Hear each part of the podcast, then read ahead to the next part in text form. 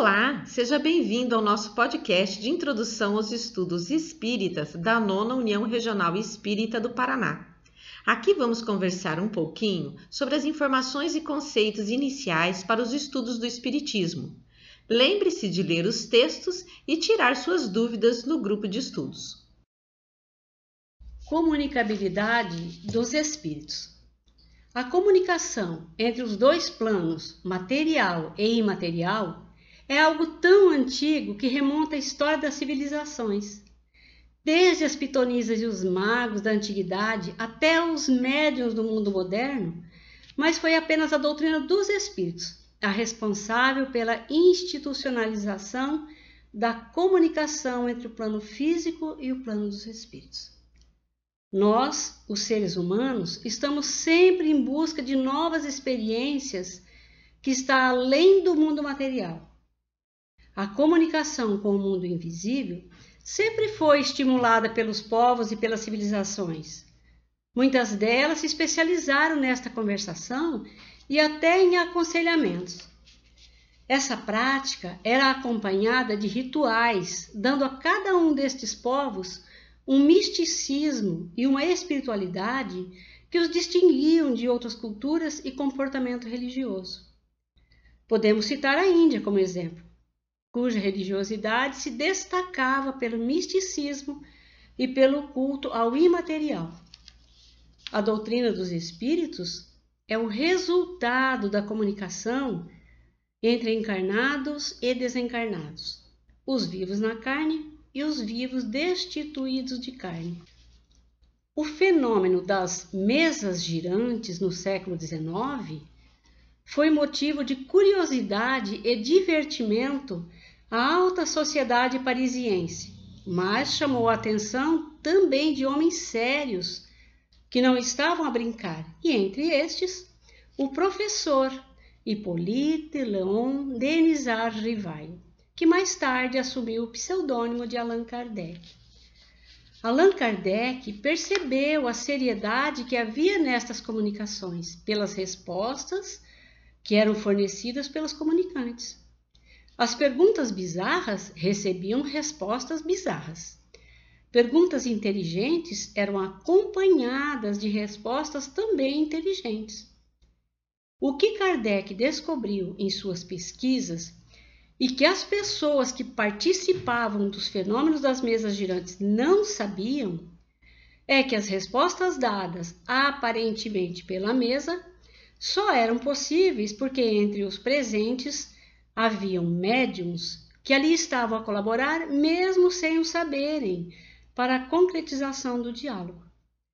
As respostas que chegavam eram sempre condizentes com as perguntas, fossem elas frívolas ou sérias. São classificados de médiums todos aqueles que possuem a faculdade mediúnica ou mediunidade, como comumente chamamos, quem consegue falar com os desencarnados e deles obterem respostas. Essa faculdade se manifesta em todos os indivíduos de forma mais ou menos intensa, independente de religião, raça ou sexo. Por ser intrínseca ao ser, ela se manifesta em qualquer hora ou lugar. No item 159 de O Livro dos Médiuns, Kardec escreve: Todo aquele que sente, num grau qualquer, a influência dos espíritos é, por esse fato, médium. Essa faculdade é inerente ao homem, não constitui, portanto, um privilégio exclusivo.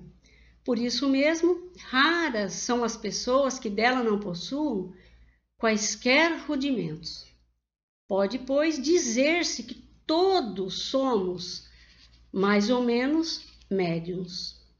No entanto, usualmente assim só se qualificam aqueles em quem a faculdade mediúnica se mostra bem caracterizada e se traduz por efeitos patentes de certa intensidade, dependente de uma organização mais ou menos sensitiva. Essa faculdade não se revela igual para todos. Geralmente, os médiums têm uma aptidão especial para os fenômenos, desta ou daquela ordem. Por isso formam tantas variedades de mediunidade quantas são as espécies de manifestações. Ver, ouvir, escrever, ver em sonhos, ver à distância e etc. Normalmente, o termo médium é usado para aquela pessoa que possui uma sensibilidade especial ou mais intensa, tornando o canal de comunicação entre o mundo físico e o mundo extrafísico. Alguns de nós mal sente um arrepio num ambiente onde haja a presença de espíritos querendo se comunicar, enquanto outros não só percebem nitidamente a presença de espíritos, como também os identifica como homens ou mulheres, embora o espírito não tenha sexo, eles podem assumir a forma que tiveram na última reencarnação. Alguns médiums veem ou ouvem como se estivessem na presença de um encarnado. Como afirmou Kardec, todos somos médios, porque recebemos desde tempos imemoriais as orientações do alto através da intuição. A mediunidade intuitiva é conquista permanente de todos os espíritos, sendo que na condição de encarnados este é o canal pelo qual recebemos a ajuda do mais alto, como sinal de que somos filhos do Criador, que nunca nos abandona. É através da intuição que Deus, por meio de espíritos evoluídos, nos orienta.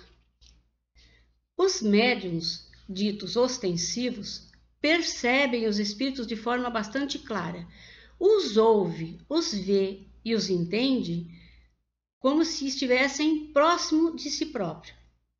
O canal de comunicação entre encarnados e desencarnados se faz através do pensamento. Não há necessidade de verbalização.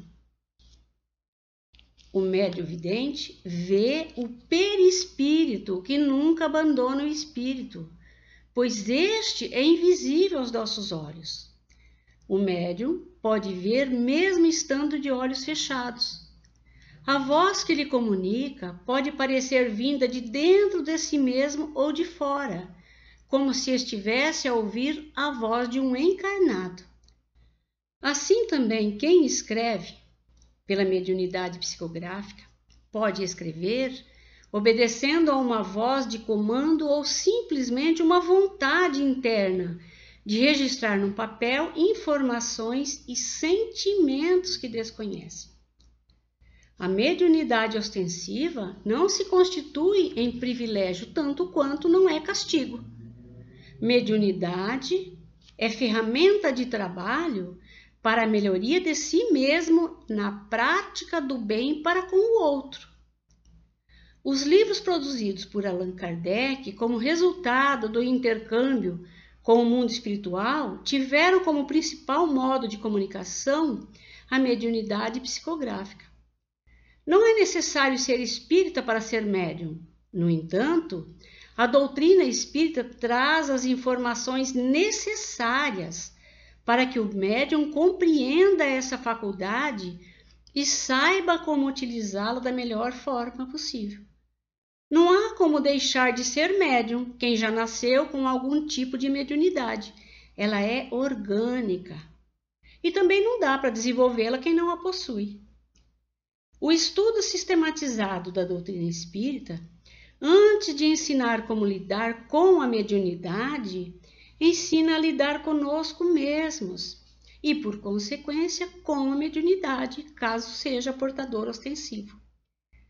Ensina principalmente reconhecer a qualidade da comunicação, porque não são apenas os espíritos de luz que se comunicam. Todos os espíritos sem exceção, conseguem se comunicar. Atualmente, há um acervo riquíssimo de obras mediúnicas sérias que podem nos esclarecer nos mais diversos temas. O conhecimento dos princípios básicos da doutrina espírita nos permitem perceber quando a comunicação recebida não deve ser levada a sério Muitas mensagens aparentemente corretas, com palavras rebuscadas, com informações fantásticas ou até aparentemente caridosas, podem ter partido de espíritos que chamamos de pseudo-sábios, cujo objetivo principal é exatamente enganar os mais crédulos. Cabe ao médium a filtragem da comunicação recebida e, percebendo a danosa, não a divulgar. Os conhecimentos ofertados pela doutrina espírita nos permitem reconhecer a verdade prometida por Jesus.